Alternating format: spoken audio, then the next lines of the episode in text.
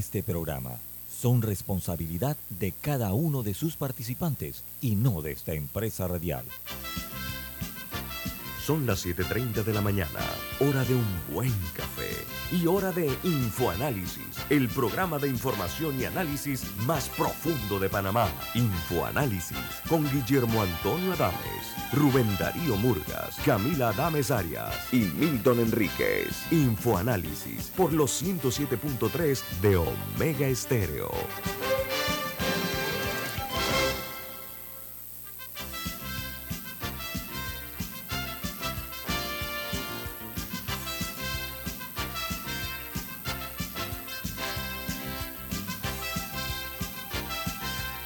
Hola, buen día, bienvenidos.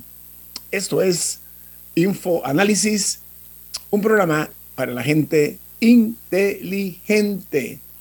Hoy es 16 de agosto del año 2022 y nos informaba nuestro operador Daniel Alauz que hoy un día como hoy falleció el rey del rock, Elvis Presley, dice Daniel, así que dejamos sentada esa, esa gota histórica, ¿no? Eh, amigos, bueno, el staff de Infoanálisis. Hilton Cohen Enríquez. Camila Dames. Y Guillermo Antonio Dames, le damos un saludo afectuoso, un abrazo a la distancia a los que nos sintonizan a nivel nacional a través de Omega Estéreo y también los que nos escuchan a nivel interna internacional a través de nuestras plataformas tecnológicas. Este programa es presentado por por Café Lavazza. Pide tu Lavazza en restaurantes, cafeterías, centros de entretenimiento y deportivos. Café Lavazza, un café para gente inteligente y con buen gusto, presenta Infoanálisis. Infoanálisis, eh, al igual que la señal de Omega Estéreo 24 horas al día, la puede usted eh, sintonizar en el canal 856, canal de Tigo, en sus televisores. También nos pueden ver a través de Facebook Live en video y en la app de Omega Stereo, que está disponible tanto en Play Store como App Store, es gratuita. Eh, otro de los, de los uh, servicios que les prestamos a ustedes es que estamos en Tuning Radio, una app que es gratuita, y los programas de Infoanálisis, todos están colgados en YouTube para que lo pueda ver en sus televisores, en sus uh, teléfonos móviles, sus tabletas, pueden ver todos los programas pasados de Infoanálisis en YouTube. Solamente pone Infoanálisis y ahí puede ver nuestros, nuestras entregas diarias. Bueno amigos, vamos a dar inicio a las noticias que hacen primera plana en los diarios más prestigiosos e influyentes del mundo. El New York Times titula Departamento de Justicia se opone a la publicación de la declaración jurada por temor a que enfríe la investigación de Donald Trump en un alegato de 13 páginas, los fiscales sugirieron que el departamento emprendió una amplia investigación sobre el manejo de los documentos por parte de Trump después de que dejó el cargo como presidente de los Estados Unidos. Mientras el Washington Post, su principal nota es, abogados aliados de Donald Trump buscaron datos eh, en las máquinas de votación en varios estados, de acuerdo a los registros, mientras trabajaban para anular la derrota electoral de Trump. Sus abogados hicieron arreglos para que una firma de datos forenses eh, accediera a los sistemas electrónicos electorales del condado en al menos tres estados distintos de los Estados Unidos. El diario The Wall Street Journal, su principal noticia es cifra récord de migrantes arrestados en la frontera sur de los Estados Unidos llega a un total de 2 millones a la vista. Dice que los agentes de la patrulla fronteriza estadounidense han realizado alrededor de 1,82 millones de arrestos en la frontera sur en lo que va del año fiscal del gobierno que finaliza el próximo 30 de septiembre. 1.820.000 personas es la cifra. Y en Argentina, eh, fuertes retrasos eh, del Estado en la ejecución de los préstamos internacionales para obras y salud se están dando. Dicen que en algunos casos la subejecución de los créditos eh, procurados a través de organismos multilaterales superan el 90%. Argentina tiene una crisis muy severa que crea un ambiente de muchas dudas y pocas certezas. Mientras en los Estados Unidos eh, hay una noticia que dice que Rudolph Giuliani, conocido como Rudy Giuliani, es un objetivo en la investigación electoral de Donald Trump en Georgia. Giuliani encabezó los esfuerzos para mantener a Trump en el poder y él lo hizo como su abogado personal y surgió recientemente como una figura central en la investigación. Mientras en Colombia bajar el sueldo de los congresistas es un tema que se ha descuidado en las primeras eh, discusiones a pesar de la importancia que tiene la agenda social del eh, Congreso. Rebajarle los salarios a los eh, congresistas en Colombia. Bueno, vamos a continuar en Costa Rica. Hay una empresa que se llama Maverick Yachts, que construye yates de lujo en la playa Herradura. Bueno, esta empresa TICA ha conseguido hasta ahora construir 27 yates de lujo, la mayoría de clientes estadounidenses. El yate más grande que hasta ahora han fabricado fue de unos 50 pies, cuyo costo estimado es de 3,2 millones de dólares. Esa es otra de, las, de, las, de los eh, negocios importantes que se han dado en Costa Rica, aprovechando las costas que tiene Costa Rica. Y en Perú, el Poder Judicial admite trámite de amparo para anular la habilitación de la función pública del ex eh, presidente Martín Vizcarra, eh, que cuenta con el apoyo del Congreso. Mientras en El Salvador, en día 142 del régimen de excepción, la incertidumbre puede enrostrar a las personas o se le ven los rostros de las personas que están haciendo filas para entregar eh, insumos a los eh, que están detenidos. Eh, los familiares han tenido problemas para hacerlo, a los que están detenidos en centros penales. Mientras en Hawái se informó que los Estados Unidos, Japón y Corea del Sur han participado en un ejercicio, en ejercicios de defensas de antimisiles frente a las costas de Hawái ante el peligro que se está eh, observando eh, por la forma como China está también haciendo estos ejercicios militares. Por su parte, en uh, México, el gobierno informa que suman 1.367 nuevos casos en las últimas 24 horas de COVID-19 y eh, cuatro fallecidos como dije, en las últimas 24 horas en México. los números de la pandemia en ese país acumula 6.929.003 casos de contagios y 328.936 defunciones. Ese es el saldo que está dejando la COVID-19 en México. Y una noticia interesante eh, que se da es que eh, la empresa biotécnica moderna eh, será utilizada como dosis de refuerzo en las poblaciones mayores de 50 años y grupos de mayor riesgo de sufrir complicaciones por la COVID-19. ¿Saben por qué?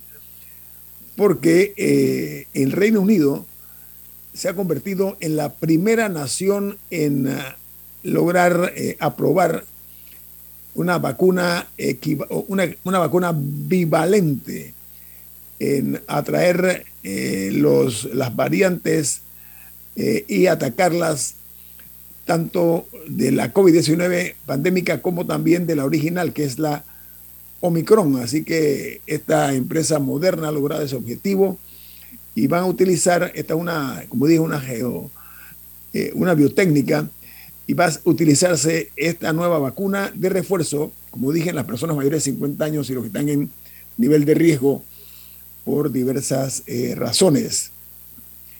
En Nicaragua, una noticia inquietante es que la diócesis nicaragüense eh, dice que está denunciando la, ahora la nueva detención y desaparición de un sacerdote. Hasta el momento van nueve eh, sacerdotes que están bajo custodia policial y hay tres detenidos, pero ahora hace un caso, un caso mucho más grave y que se está eh, dando a conocer de una desaparición de uno de los servidores de la Iglesia Católica que está siendo duramente perseguida, acosada por la policía eh, nicaragüense ante la mirada atónita eh, de muchas personas que están eh, viendo este insólito caso que se está dando en ese país centroamericano.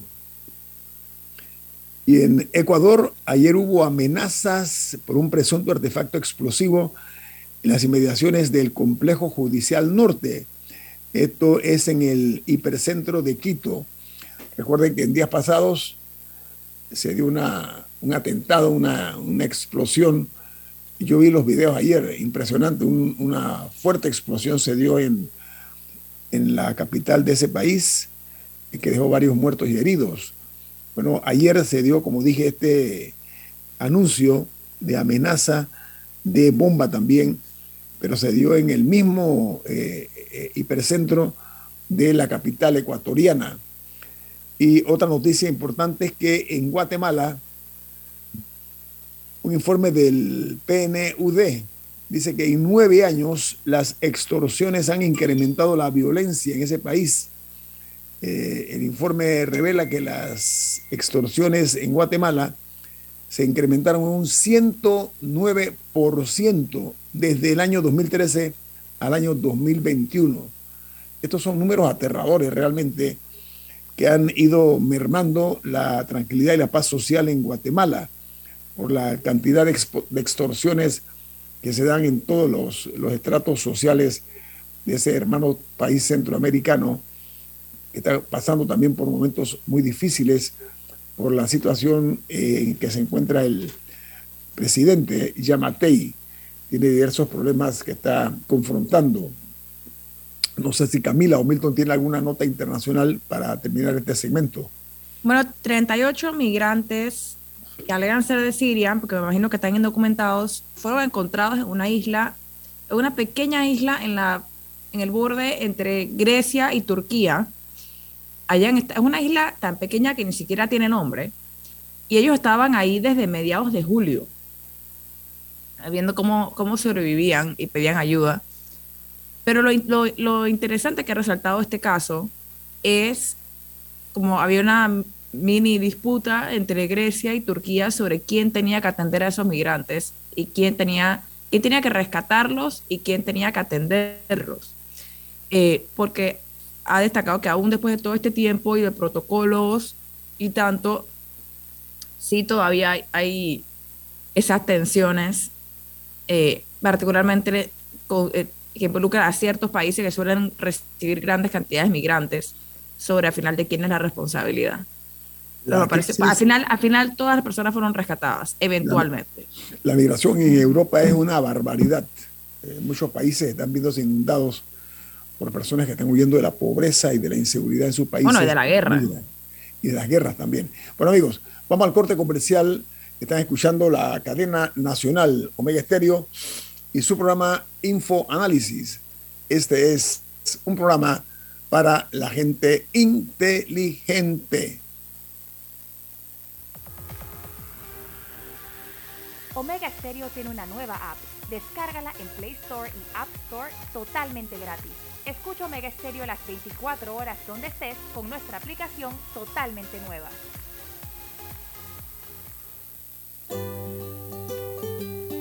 En la vida hay momentos en que todos vamos a necesitar de un apoyo adicional. Para cualquier situación, hay formas de hacer más cómodo y placentero nuestro diario vivir. Sea cual sea su necesidad, en Hogar y Salud los apoyamos haciéndole la vida más fácil, porque contamos con la experiencia necesaria para recomendarle lo que usted necesite. Recuerde, Hogar y Salud les hace la vida más fácil. Atención, amigos de Veraguas, ya abrimos nuestra nueva sucursal en Boulevard Santiago. Estamos abiertos en todas nuestras sucursales del país y le hacemos su entrega de forma gratuita en Panamá Centro. Para mayor información, puede consultar en Instagram y Facebook.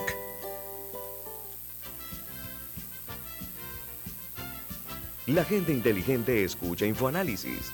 Los anunciantes inteligentes se anuncian en InfoAnálisis. Usted es inteligente. Llame al 269-2488 y todos lo sabrán. Infoanálisis, de lunes a viernes de 7 y 30, 8 y 30 de la mañana, en donde se anuncian los que saben. Súbete a las 7 pasajeros que lo tiene todo. Nissan X-Trail. Llévala con dos años de mantenimiento y trámite de placa gratis. Solicita tu test drive. Descubre su tecnología y asombroso diseño con seis bolsas de aire y mucho más. Esto es Nissan X-Trail. Solo en Nissan de Excel. Promoción válida del 1 al 31 de agosto de 2022. Para mayor información visite www.nissan.com.pa diagonal términos y condiciones. Ya viene InfoAnálisis, el programa para gente inteligente como usted.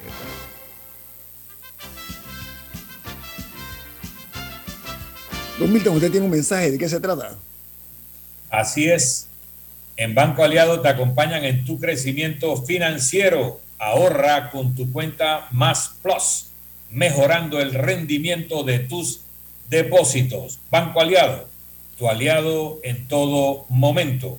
Visita la página web de Banco Aliado en www.bancoaliado.com y también puedes seguir a Banco Aliado en las redes sociales como arroba Banco Aliado. Banco Aliado, aliado en todo momento. Bueno, esta mañana vamos a tener el gusto de platicar con el docente universitario y economista, profesor Felipe Argote. Buen día, profesor, ¿cómo está? Buenos días, eh, ¿cómo estás Guillermo, Milton, Camila? Un placer estar aquí con ustedes de día de hoy. Buenos días. Yo quería, antes de entrar en materia y de lo que hablábamos antes de empezar el segmento, eh, Felipe, tú has anunciado tu aspiración a ser diputado suplente en Mancuerna con la ex diputada y ex procuradora Ana Matilde Gómez. Eh, antes de entrar en materia de la situación del país, lo que podemos hablar contigo como profesor y como economista, ¿por qué? ¿Por qué Felipe Argote quiere aspirar a una diputación? Bueno, realmente eh, lo que intentamos es hacer un equipo, ¿no? Yo estoy trabajando, hemos trabajado juntos de la campaña de Ana Matilde, le serví como asesor económico en su campaña presidencial y actualmente consideramos la oportunidad de hacer un equipo. Eh, ya sabemos que Ana Matilde tiene muchas capacidades en todo lo que es materia legal. Eh, en cambio, pues yo tengo una formación financiera y de economista, además de, empresario, o sea, de estar eh, administrando empresas, como yo digo, en la economía real. Eh, y es una oportunidad, digamos, como suplente, de poder aportar sin salir de mi actividad central, que es la empresa privada. Ahora, hablando un poco de la economía real, esta semana entró en vigencia el decreto, creo que 17, de medicamentos, el que aplica un 30% de descuento. Y eh, antes de entrar en lo que ha pasado, ¿cuál fue su impresión inicial del decreto?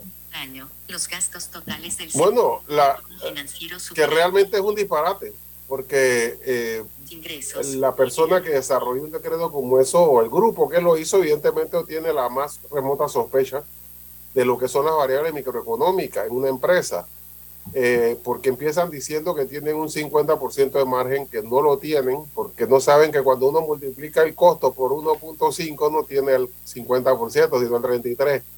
Y luego pues eh, dar un descuento del 30% en una empresa cualquiera, que lo que llamamos nosotros es dealer, o sea, que no sea importador, eh, es prácticamente imposible. una empresa tiene 33, 35, si te va bien 38%, a menos que seas importador. ¿Qué significa esto? O sea, que si tú eres como una de estas grandes farmacias que tienen distribución, pero también tienen su propia farmacia, ellos se están quedando con las dos partes.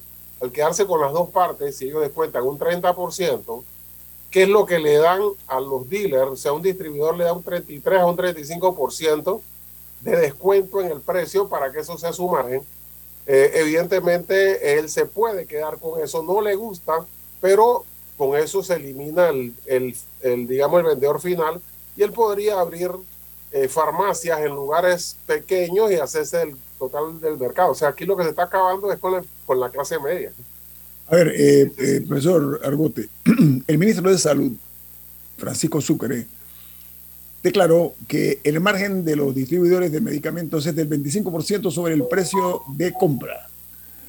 Ahora, el Ministerio de Salud eh, también dice que ellos no conocen de manera puntual y específica cuáles son los márgenes de ganancias de los laboratorios que producen los medicamentos. Aquí el anuncio va acompañado de la información de que esta semana va a haber un nuevo decreto que va a permitir la importación al amparo del registro eh, eh, que se ha mencionado, el registro sanitario. Ahora, aquí los más golpeados, obviamente, son las pequeñas y medianas farmacias. Este país ha cambiado, profesor Ortega.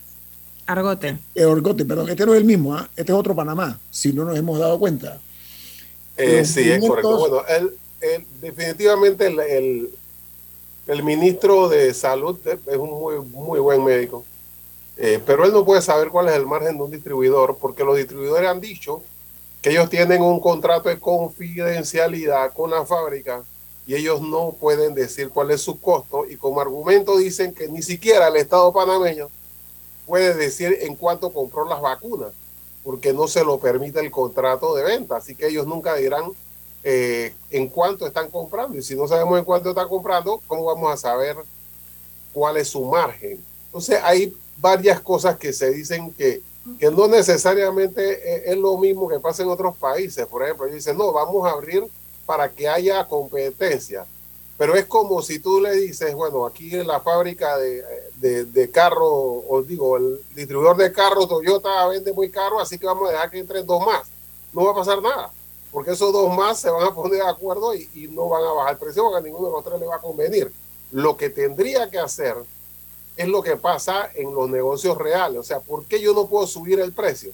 Porque si yo te subo el precio, tú lo compras en Amazon. O sea, esa es otra cosa. No es que va a haber otro distribuidor sino que tú puedes comprar directo. Entonces yo tengo que vender con un margen que compita con la entrada. Si las farmacias, no los distribuidores, las farmacias pudieran importar su medicamento con su registro sanitario, efectivamente, el, producto que ya está ahí en, en los anaqueles, por tanto ya pasó todos los filtros, lo compro en Colombia, lo traigo, entonces el distribuidor, ya está el fabricante, se verá presionado a bajar el precio porque si no, no van a tener negocio aquí en Panamá. Eso es lo que hay que hacer. Esa es la solución costarricense que es muy inteligente.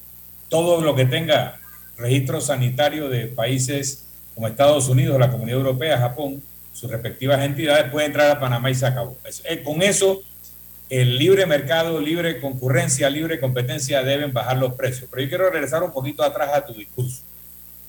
¿En qué ordenamiento jurídico democrático, donde hay Estado de Derecho, puede un Estado comprar productos con contratos cuyas cláusulas son secretas. Dos, ¿en qué estado de esa naturaleza yo puedo importar un producto pagando un arancel sin declarar el valor del producto? Porque el costo del importador tiene que estar reflejado en una factura para que se grabe esa factura con un impuesto. Por lo tanto, el, valor del producto no puede ser secreto en el momento que está en una declaración de aduanas en su importación. Entonces, por cómo, cómo aquí nos, nos comemos el cuento de la cláusula secreta, por más que la digan para las vacunas y todo lo demás, que eso merece una investigación penal, el haber contratado para el Estado con, una cláusula de cláusula secreta. ¿Verdad? Pero de todas maneras, en efectos de la importación de medicamentos, si el importador no le da la gana de decir cuál es el precio de importación, el Estado lo sabe, porque lo tienen las declaraciones de aduana. Bueno, yo no sé, la parte legal tendría que, verificarlo, eh, pero evidentemente me, parece que en la parte económica o en la parte financiera, el Estado, vamos sabiéndolo, no podría decirlo porque eh, sería meterse en mi, en mi eh, o sea, el, el, Estado puede mandarme a la DGI y ver mis libros, Lo que no puede es irse a los medios de comunicación y decir, mira, Felipe tiene un margen muy alto. Y lo otro es que... No, no, no, perdón. Yo entiendo el tema de la confidencialidad de la información eh, fiscal, pero cuando yo tengo esa información, yo te puedo decir como Estado, el precio es tanto, no porque ah, eh, publiqué tu importación, sino porque tengo la información y la promedio, si me da la gana, de cuánto cuesta un frasco de Tilenol de 36 pastillas, cuánto cuesta eh, una caja de whatever, Hill, lo que sea. O sea, yo puedo saber cuánto cuesta y decir, en base a este costo, y quiero establecer un precio controlado, que esa es otra discusión, si vale la pena o no, eh, yo tengo esa información. Así que decir que esa información es secreta es un insulto a la inteligencia de lo que estamos pues, oyendo en ese debate. Claro, por eso. Entonces, al final, por eso los distribuidores que insisten en que no son oligopolios, sí lo son. Y mira lo que te digo sobre el asunto de Costa Rica, porque aquí insisten en decir, no, aquí se hace también, vamos a hacerlo, puedes meterlo, pero siempre y cuando el que lo meta es el distribuidor. Entonces ya eso pierde vigencia, porque lo que pasa es que son pocos. Eh, abrirlo significa no que los distribuidores puedan traer de otras casas, porque no lo van a hacer, porque el que tiene la, la, la, eh, la exclusividad no va a irse contra la fábrica que le dio la exclusividad trayendo la competencia. Así que no va a pasar nada. Lo que puede pasar es que tú puedas comprar y no solamente el distribuidor, que una farmacia pueda comprar. ¿Por qué? Porque en unos casos se puede bajar el margen, pero si en, Colombia una medicina vale 5 dólares, aquí a 50, el farmacéutica se va a Costa Rica, se va a Colombia, lo compra en 5 y lo vende en 8. Y ahí se rompe el, Es que por ahí va mi pregunta, ¿importar de dónde? Porque una pequeña farmacia no creo que le pueda tocar la puerta a Pfizer o a una de estas fabricantes de medicinas y que necesito 20 cajas, por Pero favor. Camila, si Pfizer te vende la caja en 20 dólares y una farmacia cualquiera en Colombia o en Madrid te la venden dos, tú te pagas tu pasaje, llenas cuatro maletas de medicinas y te vienes para tu farmacia. Pero es que tres veces le dices a la farmacia allá, oye, mándamelo directo por, por Pero digo, el decreto del MINSA no ha salido todavía, así que esto conjetura. Eso lo que hicieron en Costa Rica, que tú te puedes ir a cualquier país, traer tres, cuatro maletas o 20 cajas de un medicamento o de varios y lo puedes importar. No, esa, que mi pregunta iba un poco por ahí. en la práctica uno podría hacer eso, y o sea, pero también hay un riesgo de mantener las medicinas bajo algún tipo de condiciones que sean las correctas para el tipo de medicamento, etcétera. Me imagino que esto no se puede hacer con todo, cómo va a funcionar con aduanas. O sea, yo sí siento que, que antes, o sea, que habría que ver cómo el gobierno panameño lo establece en el decreto. O sea, exactamente qué permiten, qué no permiten. Bueno, tengo un corte Por eso, por eso. tengo un corte al regreso con mucho gusto amplía. Pero ¿sabe qué? En Panamá hay un problema de, primero, de practicidad. No somos prácticos, aparentemente, las medidas que se toman. Costa Rica, el presidente salió y habló Digo, señoras y señores, las reglas del juego nuevas son esta, esta y esta. Tan claro como el agua de lluvia que cae. Entonces, cuando se maneja demasiados argumentos en cuanto a la propuesta de una solución, vienen entonces las aristas, ¿no? Están las aristas guindando y se crea esta confusión que estamos viendo. La realidad de todo es que los precios de los medicamentos en Panamá son ya es insostenible para la familia panameña. Esto no puede seguir bajo ninguna circunstancia. Y un gobierno que se catalogue como un gobierno que sea eh, comprometido con las mayorías, tiene la obligación de evitar una situación de la cual en un futuro nos podemos lamentar y entonces se tenga que dar reversa, como ha pasado muchas veces, para entonces buscar la solución que se debe haber tomado del día 1 a la hora 0. Vamos a hablar de eso a regreso aquí en Info Análisis. Este es un programa para la gente inteligente.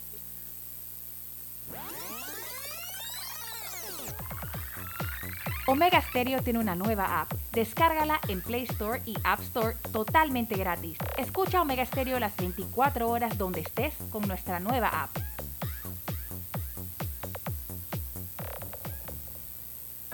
Hay quienes se levantan antes que el gallo cante, quienes desde la oscuridad encuentran una luz de esperanza. Quienes ven la oportunidad de crecer uniendo pueblos y son los mismos quienes ven progreso en el cambio.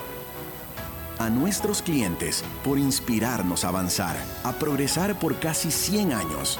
Les damos gracias visionarios y ASA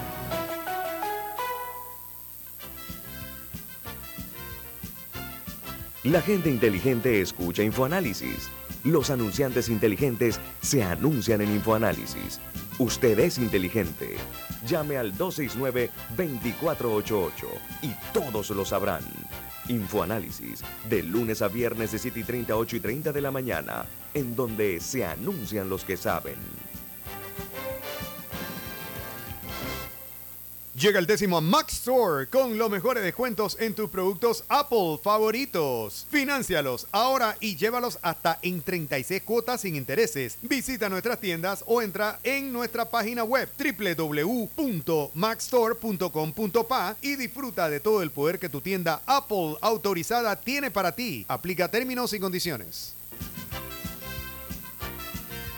Ya viene InfoAnálisis el programa para gente inteligente como usted.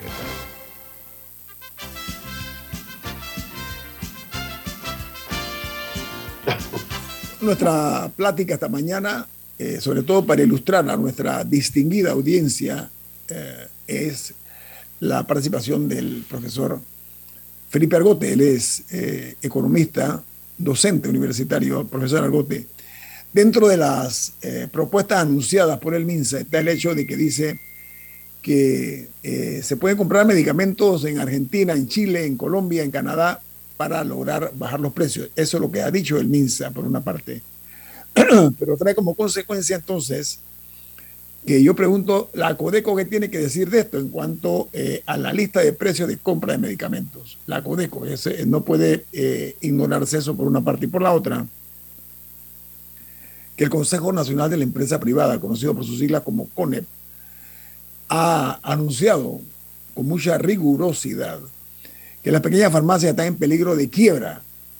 Y dicen ellos que la Unión de Propietarios de Farmacias ya dijo no vamos a abrir y que el decreto este, que es el 217, dice que no soluciona el problema del desabastecimiento que hay en la calle de Seguro Social y el Ministerio de Salud. ¿Cuál es su opinión, profesor Argote, al respecto?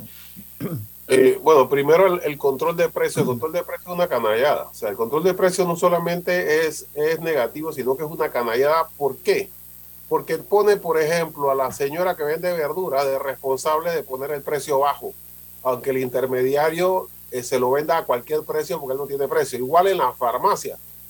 Tú le dices a la farmacia de un 30%, vende por debajo de tu costo y luego dicen los distribuidores, eh, dicen que van a ayudar eh, la fábrica ya dijo que va a descontar, o sea, ahí no hay nada escrito, no hay nada que lo presione, solamente al señor de la farmacia que, que está detrás de la caja.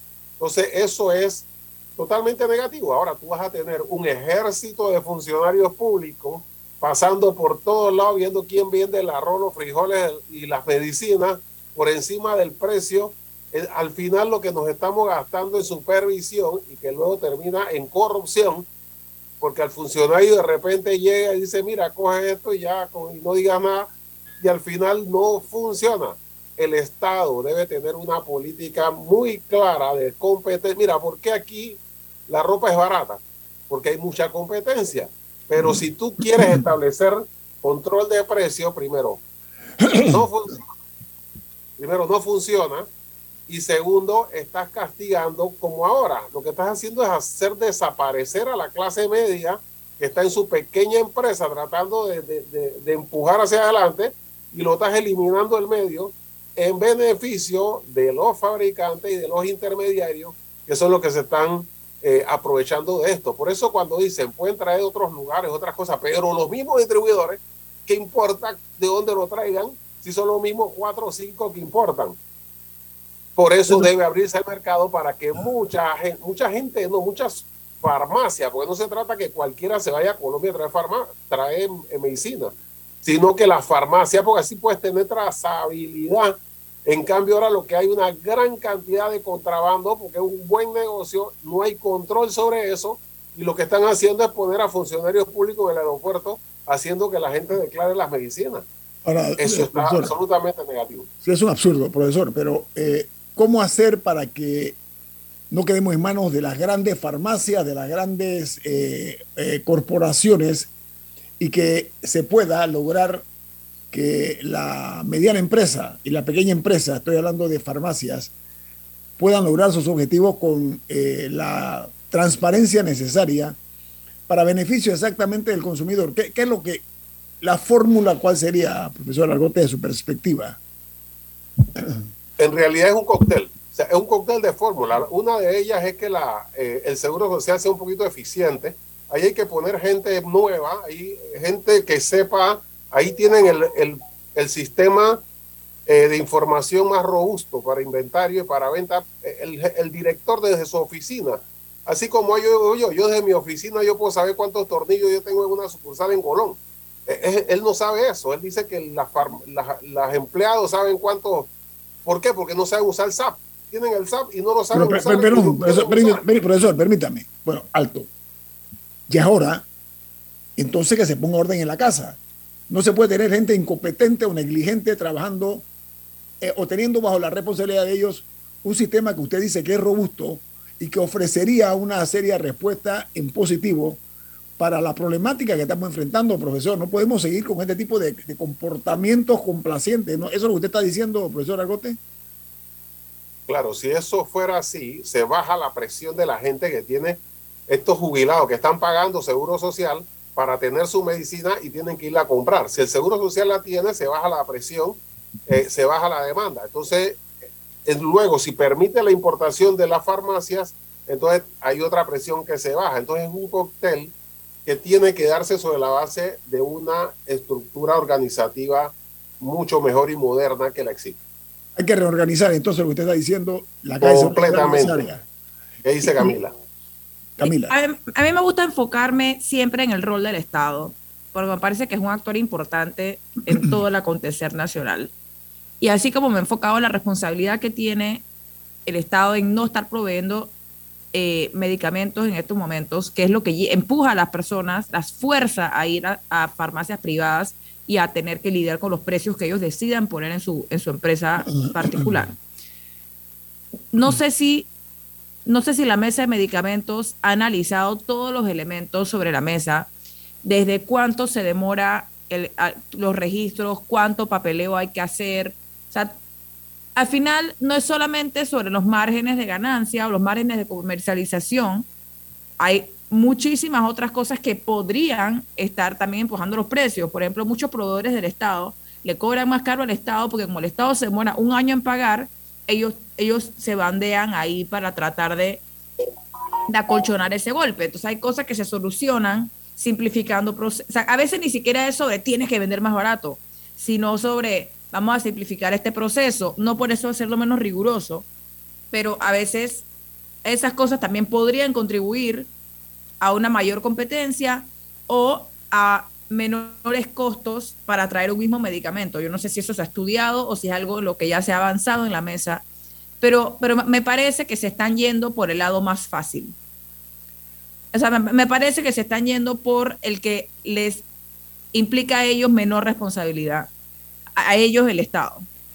Eh, sí, evidentemente, y siempre eh, ir por la parte más débil y tratar de imponerle por la fuerza que pierda dinero, ¿no? Pero el problema es de conjunto, por eso hasta esas mesas, esas mesas son inoperantes, hay gente ahí eh, que pones 29 personas, gente que se representa a ellos mismos, y luego lo que están es pasando papelito, y o sea, todo el mundo sabe de qué se trata. Mira, yo no sé si el SAP, el problema es que no lo pueden actualizar porque aquí hay gente que pagó coima en el Seguro Social de Estados Unidos, ya salieron libres después de cinco años presos eh, por haber pagado coima, el grupo del SAP en Estados Unidos, pagar coima en Panamá, y aquí no se sabe ni ese tema de quién cobró la coima y quién, o sea, nada se sabe. Entonces, si tú no tienes una cuestión, empiezas a instalar mesas por instalar mesas, ahí están los mismos, y luego cuando vas a ver la representatividad, realmente es una tristeza porque tú ves gente que eh, hasta gente que va por la empresa privada y nunca en su vida ha tenido una empresa,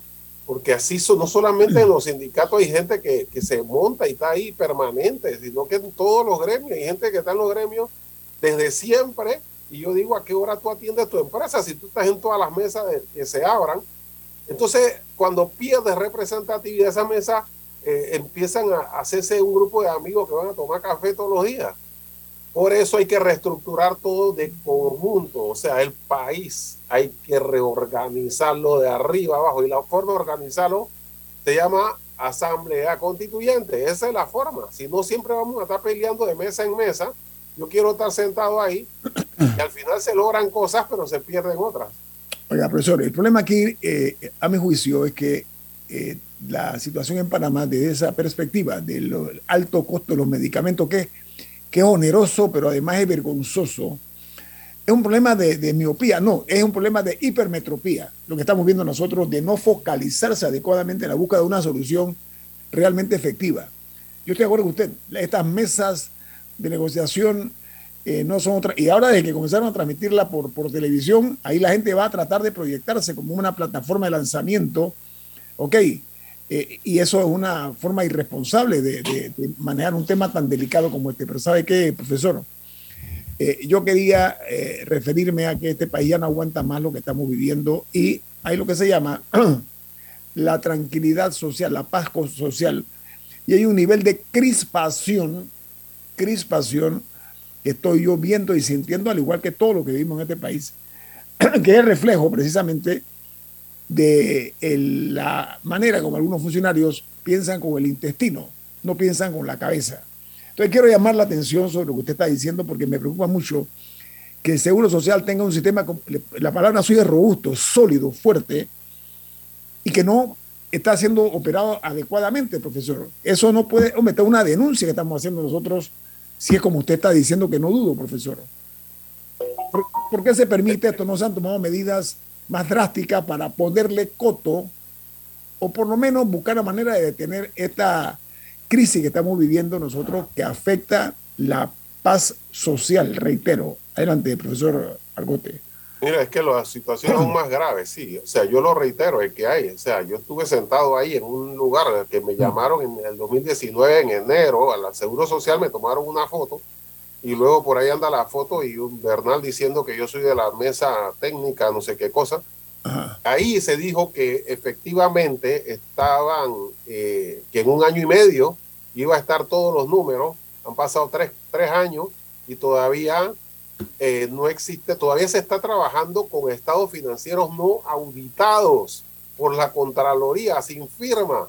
Y con lo permisivo que es el Contralor y él no firma eso, y luego pues se sigue trabajando y se sigue hablando de los actuarios como si todo estuviera bien, cuando ahí tienen una data que es un disparate porque tienen tres sistemas informáticos que no se hablan entre ellos, lo cual no es tan difícil porque tú puedes contratar a alguien que te haga una interfase y te los pone a conversar inmediatamente, pero es que no se entiende, simplemente las personas que están ahí no tienen la formación tecnológica para enterarse de que el WhatsApp no es lo más avanzado que hay en tecnología. Entonces, si tú no entiendes eso, no lo puedes aplicar.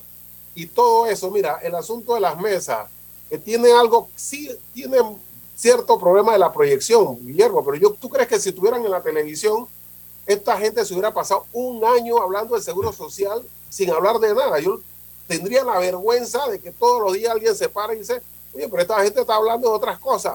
Un año se pasaron sentados hablando del seguro social sin llegar a nada, porque nadie lo estaba viendo, porque nadie sabe qué estaban hablando tuviera una forma tal vez en YouTube o en cualquier lado, esa gente no se atreve eh, a hacer eh, todo ese tiempo comiendo y bebiendo con nuestros impuestos. Entonces tiene su parte. Lo que pasa es que en esa mesa parece que fuera la asamblea. Lo que se está dando ahí debía darse en la asamblea si tuviéramos una asamblea que funcionara. Entonces se traslada, pero parcialmente, porque no están todos los representantes. Entonces eso es un desastre pero en la Asamblea están presentando proyectos para el Día del Bibliotecario Panameño. Sí, y luego celebran lo que sale en la mesa. Dice, ah, qué bueno, solo el pueblo salva al pueblo, mira lo que está haciendo allá.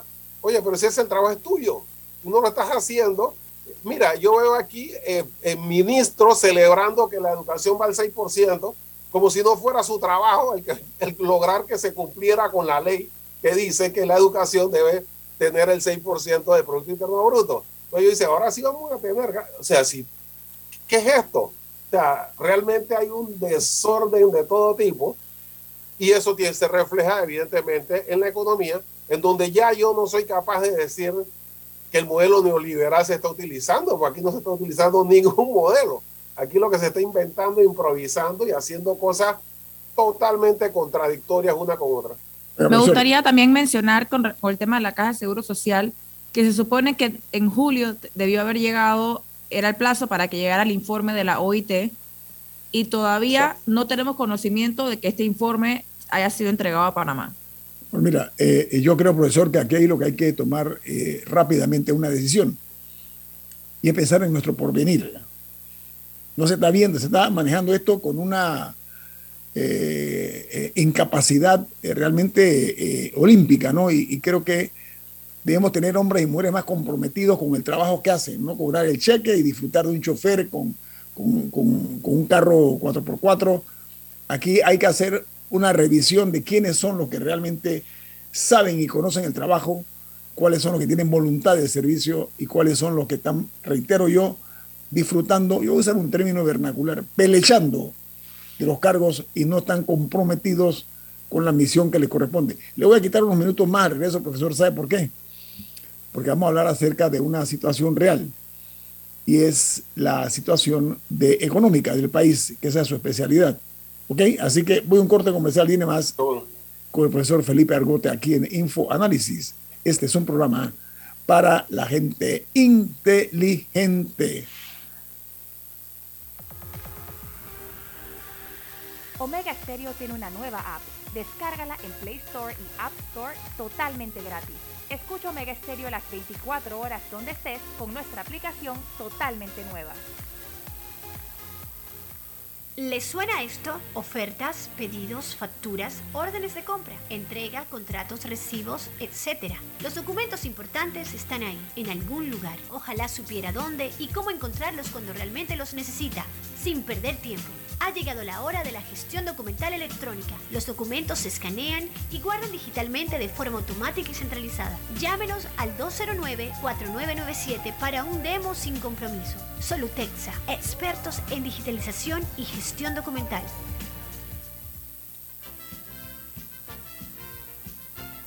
La gente inteligente escucha InfoAnálisis. Los anunciantes inteligentes se anuncian en InfoAnálisis. Usted es inteligente. Llame al 269-2488 y todos lo sabrán. Infoanálisis, de lunes a viernes de 7 y 30, 8 y 30 de la mañana, en donde se anuncian los que saben.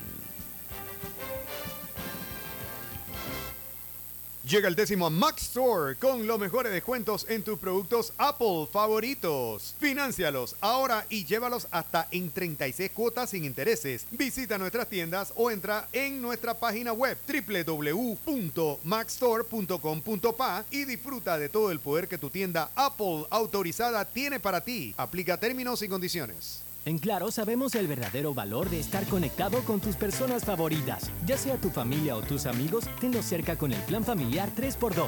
Al portar tres líneas te damos una gratis por un año con ilimitada, minutos ilimitados a Claro y 900 minutos a otros operadores. Activa tu plan familiar hoy. Vívelo ahora. Claro. Promoción válida del 1 de junio al 30 de noviembre de 2022. Para más información ingresa a claro.com.pa.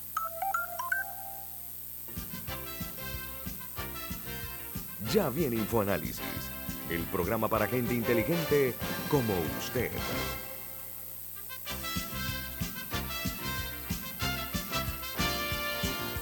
El profesor Felipe Argote eh, está con nosotros aquí en Infoanálisis esta mañana. Profesor, vamos a cambiar el tema. Y es que en el primer semestre del año en curso, los gastos totales del sector público no financiero han superado de manera contundente o amplia a los ingresos, lo cual ha provocado lo que se denomina un déficit fiscal. Veamos los números. Los gastos totalizaron 7 millones 948 mil, no, 7 millones 498 mil millones de dólares, lo cual representa un aumento del 1.1%, pero esto es comparado con el, con el año anterior. Sin embargo, los ingresos sumaron 5.578 millones de dólares, que representa un incremento del 7.8%. Ahora, en consecuencia, el resultado es que hay un déficit fiscal por 1.919 millones de dólares eh, con relación al anterior, en la primera mitad del año 2021. Estamos hablando de primer semestre. ¿Usted qué opina de eso, profesor, y las repercusiones que esto tiene? Porque eso va a ser un déficit casi eh, 3% arriba del 3%, lo cual va en contra de la ley de responsabilidad eh, fiscal. Eh, y eso es evidente, no solamente por la, que los ingresos no han, no han sido lo que se esperaba. Yo el año pasado escribí que me parecía que esas eh, expectativas de ingresos eran totalmente exageradas. Pero ahora, cuando usted ve, por ejemplo, en la Asamblea de Diputados, que tenían un presupuesto de 135 millones, pero eh, se gastaron el año pasado 206 millones, lo cual significa que ellos aumentaron solamente en transferencia eh, alrededor de 80 millones de dólares, que es más del 50% de su presupuesto, te das cuenta que aquí lo que hay es una rebatiña, o sea, no tiene ningún sentido que aumentes en 80 millones la asamblea. Y ahora se elevaron el presupuesto de 135 a 150, lo cual significa que tal vez terminen eh, gastándose, no sé, 250 millones, 230 millones. O sea, es totalmente absurdo y no tiene que ver con una política realmente eh, financiera o de gastos, sino que tiene que ver en una rebatiña de poner, mira, te lo digo más fácil, aquí se acaban de pagar a 300 mil personas un bono supuestamente para lo cual o bien tienes que hacer un curso en el INADE, ya llevas dos años y medio en curso, así que ya debes tener casi la licenciatura, o hacer trabajo comunal. Dígame, ¿quién ha visto alguna cuadrilla haciendo trabajo comunal, cortando hierba, recogiendo basura o pintando acera? 300 mil personas. Nadie. Entonces, ¿quién dice que ellos hicieron trabajo comunal? El representante, el diputado, eh, que seguramente el trabajo comunal que hicieron fue eh, repartir bolsa de comida a nombre del diputado. O sea, ¿qué anarquía existe aquí? ¿Qué controles hay? Y al final el Estado le está dando el subsidio de 120 millones a gente que nunca ha trabajado, a sicarios, a pandilleros, eh, porque el trabajador, la trabajadora, ya que está trabajando en forma informal, probablemente no tenga nada, no, tenga ni, o no tenga ningún partido que la respalde ningún diputado, así que no le van a afirmar que hizo trabajo comunal, por tanto esa persona anda buscando trabajo y no lo encuentra, pero no tiene ningún subsidio. Entonces, así con esos criterios, evidentemente, ¿cómo piensa que vamos a tener una responsabilidad en gastos, eh, en ingresos? Y al final el aumento de, de gastos, y, luego se inventaron algo que se llama presupuesto ajustado. Por eso ellos dicen, no, el presupuesto ajustado estuvo bien. Claro, si lo ajustaste en octubre, ¿cómo no vas a tener el, el, presupuesto correcto si todo lo que hiciste lo cambiaste y te estás tragando la inversión? Por eso ustedes ven que el, el que, el eh, cuarto puente que iba por arriba, que iba por el medio, que iba por abajo y no fue por ningún lado, porque toda la inversión se la están comiendo en gastos, se la van traspasando en el transcurso del año. Luego en octubre hacen un presupuesto ajustado y en diciembre presentan diciendo, que cumplimos el presupuesto. O sea, es un desorden. Ahora, profesor, eh, la mayor parte dentro de esta composición de lo que es el gasto, en la mayor parte se van operaciones del Estado y el pago de intereses de la deuda. ¿Correcto? Es correcto. Mira, este año se, este año en el siguiente presupuesto se están pagando 4.500 millones de dólares en deuda. El año pasado, 2021, se pagaron 3.900 millones de servicios de la deuda. O sea, eh, estamos aumentando en desembolso de deuda alrededor de 600 millones más en el presupuesto del próximo año de lo que estamos pagando este, que es 3.900. O sea, cada vez, por supuesto, se está financiando el déficit con deuda, lo cual significa que tienes que cada día o cada año desembolsar más para pagar eh, los intereses eh, y los cupones, a pesar de que la estructura de nuestra deuda es bastante eficiente, porque eso sí tengo que aceptar que es muy eficiente por eso yo escucho a algunos decir, no, tenemos que renegociar la deuda. O sea, la deuda panameña no está con el Fondo Monetario del Banco Mundial. O sea, sí hay, pero son 5 mil millones. El grueso de la deuda son bonos. Por tanto, ¿con quién vas a negociar si tú no sabes ni quién los tiene? O sea, lo tiene una cantidad de gente. Y el Estado lo único que paga son cupones. Bueno, hay unos que se están venciendo, eh, el capital, el saldo. Pero eh, está muy bien estructurada, pero si tú sigues subiendo y subiendo y subiendo, al final te está llevando el 16, 17% del presupuesto se está, se está eh, yendo en pago de, servicio a la deuda. ¿Cómo se hace para reducir lo que es el tema del gasto operativo, eh, profesor? Bueno, primero tienes que cortarle, el, lo primer indicador es cortarle a la mitad el presupuesto de la Asamblea. O sea, en la asamblea no debe haber nadie cobrando que no esté en ese edificio. No es que ya yo fui y vi que efectivamente estás trabajando haciéndole eh, al diputado una, una liga de baloncesto. O sea, eso no tiene nada que ver con la asamblea. Si tú eliminas todos esos trabajadores comunales que no tienen nada que hacer, ahí te llevas más de la mitad del presupuesto y estamos hablando de 50, 60, 70 millones de dólares. Y luego si nosotros lo vemos en la asamblea, porque es evidente que no están ahí, imagínate cómo estarán en cada ministerio. ahí cada uno tendrá su, su cantidad de gente haciendo su puesto de trabajo comunal fuera de los edificios. Entonces hay que hacer una reingeniería total, claro, eso no se puede hacer de repente porque tiene un efecto en la demanda, yo estoy de acuerdo con eso. Pero es, lo que sí es cierto es que no existe ningún modelo que diga, como dice el Contralor, que eso no es así, que las, medidas anticíclicas son tener empleados públicos. Eso no lo ha dicho nadie, ningún modelo del mundo. Eso es, una, es un invento. Realmente ahí lo que hay que ir, ir reduciendo, pero a la par creando inversión en infraestructura para que esa masa se vaya a buscar empleo en la empresa privada y no que simplemente, porque al final lo que van a sacar son los que no tienen padrino, no a los que no a los que trabajen, no son los que se van a quedar. Eh, estas gotas de realismo que usted le ha impuesto esta mañana a nuestra audiencia se agradece mucho porque eh, hay que hablar eh, en forma directa sobre la situación que vive nuestro país. Una situación que para no pocos es agobiante y lo que es peor, no se avisoran de respuestas concretas a esto. ¿Y sabe qué? El gasto del funcionamiento, el problema que hay con el exceso de personas, tomando el ejemplo de la Asamblea, es casi obsceno lo que se está observando, porque la infraestructura donde está la sede de la Asamblea no aguanta la cantidad de personas que están nombradas dentro de la Asamblea. Entonces se ha creado la figura, porque somos más avivatos, ¿no? De la figura que usted dice, ¿no? De los operadores comunales, etcétera, que es una falacia. Profesor Argote, muchas gracias por estar con nosotros esta mañana. Se agradece sus aportes. Gracias, gracias a ustedes por eh, invitarme. Siempre es bueno estar en este programa de gente inteligente. Muchas gracias, profesor. Para nosotros un honor siempre. ¿ah? Milton, ¿quién despide Infoanálisis? Nos vamos, pero lo hacemos disfrutando una deliciosa taza del café Lavazza. Pide tu Lavazza en restaurantes, cafeterías, centros de entretenimiento y deportivos.